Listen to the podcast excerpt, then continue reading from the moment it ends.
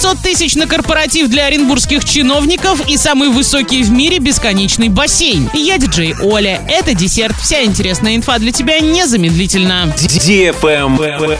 News. На праздничный банкет правительство Оренбургской области планирует потратить полмиллиона рублей, то есть более пяти тысяч на одного человека. Заказчиком выступает аппарат губернатора и правительства Оренбургской области. На аукцион заявилась только одна организация, которая не стала снижать первоначальную цену выполнения контракта. Таким образом, не позднее 31 декабря текущего года компания должна организовать корпоратив для оренбургских чиновников. Финансирование пойдет из областного бюджета.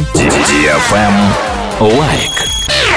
Новогоднее гивище от радиостанции DFM Орск уже стартовало. Главный приз iPhone 13 Pro. Заходи в Инстаграм собака Орск, нижнее подчеркивание тут и участвуй в ежедневных розыгрышах. Общий призовой фонд более 400 тысяч рублей. Для лиц старше 12 лет. На правах рекламы генеральные партнеры. База отдыха «Уральская деревня», МРТ на Новосибирской 119, оператор недвижимости «Перспектива 24 Орск», оздоровительный комплекс «Колибри», отдел аксессуаров, студия волос Мари Хари, магазин Автодикс, инвестиционный холдинг Финам, МФЮА, группа компаний Т+, служба доставки еды «Хочу кушать». Travel Guide. В Дубае появился самый высокий в мире бесконечный бассейн. Он находится на 50 этаже небоскреба Палм Тауэр на острове Палм Джумейра. Бассейн размещен на высоте 200 метров. Он по периметру окружает небоскреб, и с него открываются обширные панорамы Дубая и Персидского залива. В комплексе бассейна имеется лаунж-зона с шезлонгами, баром и рестораном, специализирующимся на азиатской кухне. Двумя этажами выше бассейна на 52 этаже расположена обзорная площадка. Отдохнуть у бассейна могут все желающие, цена билета от 46 долларов. VIP-пакет на весь день стоит 163 доллара. На этом все с новой порцией десерта специально для тебя. Буду уже очень скоро.